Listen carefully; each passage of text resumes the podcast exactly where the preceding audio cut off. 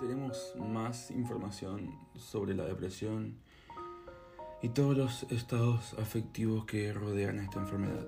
Pero sin embargo, lo que pasa con este tipo de enfermedades mentales es que sus síntomas no son tan visibles como cuando una persona tiene una lesión física. Y sin embargo, cuando una persona tiene depresión, siente que en su interior es muy frágil, vulnerable y en muchos momentos es incapaz. Es decir, en cierto modo, siente el peso de una lesión anímica, como si necesitase muletas para caminar, avanzar y poder seguir adelante. Un enfermo de depresión realiza esfuerzos estoicos para tareas tan rutinarias como empezar el día por la mañana. De hecho, el enfermo de depresión sufre ansiedad especialmente a primera hora de la mañana, cuando siente el peso de un nuevo día que se visualiza con mucha inquietud. Un enfermo de depresión no siente que querer es poder, no, no pasa así. De hecho, esa idea le hace sufrir todavía más. Siente que su estado de ánimo desborda su propia voluntad. Por suerte, cada vez hay más conciencia de esta afección, pero a veces no resulta fácil entender esto para quienes nunca lo han tenido. Por eso, este podcast es para que podamos descubrir cómo explicar la depresión a quien no la sufre. Los orígenes de la depresión son múltiples, mm, pero todos ellos desembocan en un profundo sentimiento de desesperanza, indefensión ante la vida y en muchas ocasiones tremenda frustración. Las personas deprimidas no ven luz más allá del túnel, no. Son incapaces de encontrar soluciones a problemas cotidianos, pero no debemos culparlos por eso jamás. Una persona deprimida nota que no está haciendo las cosas bien, que hay algo que no funciona dentro de ella y siente que eso puede afectar en su entorno. La clave para ayudar a alguien con depresión es primeramente comprenderla y acompañar su tratamiento. En el ámbito laboral, la depresión también puede manifestarse cuando el profesional siente que los acontecimientos cotidianos en la oficina desencadenan una reacción interior de malestar, tensión y ansiedad muy generalizada Imagina cómo sería la vida si sintiésemos que durante el día a día tenemos que ir dando saltos para saltar obstáculos constantemente.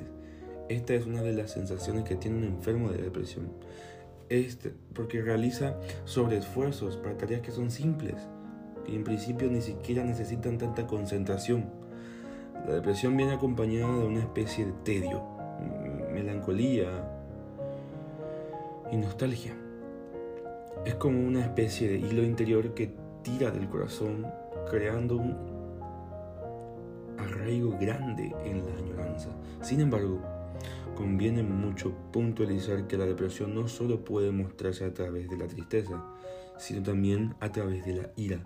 Sin embargo, el enfermo tiene un doble sufrimiento, ya que además de la ira también se siente culpable en muchos momentos por su reacción con amigos y familiares. Un enfermo de depresión siente que la angustia que está sintiendo le produce una especie de nudo en el estómago que afecta incluso en su apetito. Y esta persona sigue siendo la misma persona y sin embargo no se siente igual que siempre. Tiene miedo a los cambios. Visualiza el cambio desde una perspectiva totalmente amenazante ante la que obviamente se va a proteger. Ahora, ¿cómo explicar bien esto a una persona? Algunas características pueden ser, por ejemplo, el pensamiento negativo. En muchas ocasiones el enfermo se hace muchas preguntas sobre el sentido de la vida o el sufrimiento. La verdadera lucha de un enfermo de depresión no reside tanto en el exterior como en su propio mundo interior. No resulta fácil para alguien con depresión parar esa cadena de pensamientos negativos que puede llegar a acumular a lo largo de un solo día. Cada pensamiento negativo es como una descarga eléctrica de desánimo. Para el enfermo que se encuentra en una fase avanzada de depresión, la vida es como una película en la que predominan los tonos grises sobre los colores vivos. Las emociones desagradables son más frecuentes que los sentimientos vitales. Esa persona se encuentra sin ganas de hacer nada. Una persona con depresión no siente una motivación para seguir adelante con sus proyectos o los retos que le pone la vida. Ese sentimiento se denomina abulia y es uno de los síntomas más característicos de la depresión. La abulia se define como la debilitación de la fuerza de voluntad. Es una disminución total en la motivación y una pérdida absoluta de los objetivos. Equivale a levantarse por la mañana sin ganas de hacer nada, sin felicidad ni alegría de empezar un nuevo día. Y es posible que este sentimiento, en algunas ocasiones, cualquiera se pueda levantar con este sentimiento, pero una persona con depresión lo sufre prácticamente día a día. Y obviamente no resulta una emoción para nada agradable.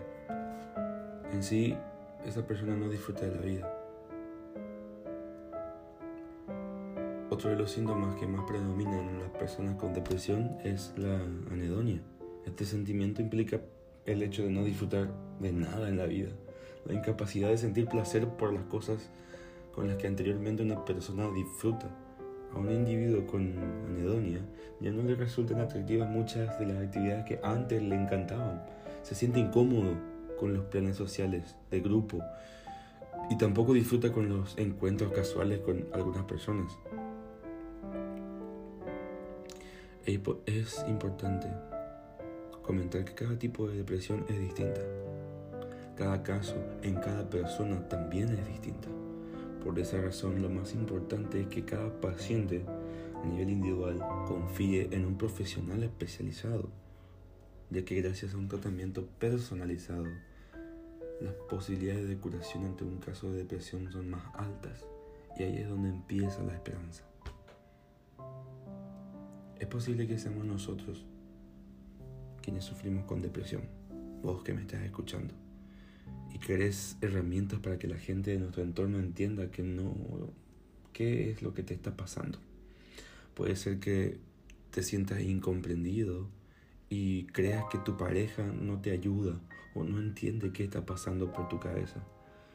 Si estás en esa situación, lo primero que hay que hacer es comprender que tu enfermedad es difícil de entender para aquellos que no lo sufren. Es importante comunicar cómo nos sentimos de la mejor manera posible, intentando trabajar la comunicación basada en la asertividad empática. La depresión y las relaciones de pareja son dos cosas difíciles de combinar. Es por eso que debemos trabajar en equipo para salir de esa situación sin dañar la dinámica que esa persona, de esa, con, esa persona con la que compartimos. Es probable que encontremos la motivación necesaria para acudir a un experto y empezar a tratar con dolencia tan limitante en nuestra vida. Sin embargo, si nuestra pareja tiene demasiadas dificultades para entender lo que te pasa, vamos a tener que intentar desarrollar estrategias independientemente de si vamos a tener o no el apoyo de esa persona. Este tipo de dolencias afectivas no tienen un tratamiento o una cura fácil. Sin embargo, el primer paso es detectar la necesidad de acudir a un profesional y encontrar esas herramientas necesarias para dar pequeños pasos hacia el frente. Este episodio de mi podcast es meramente informativo. Yo no tengo la facultad para hacer un diagnóstico ni recomendar un tratamiento. Si sentí que sea necesario, yo te invito a acudir junto a un profesional, a un psicólogo, para que tu caso en particular.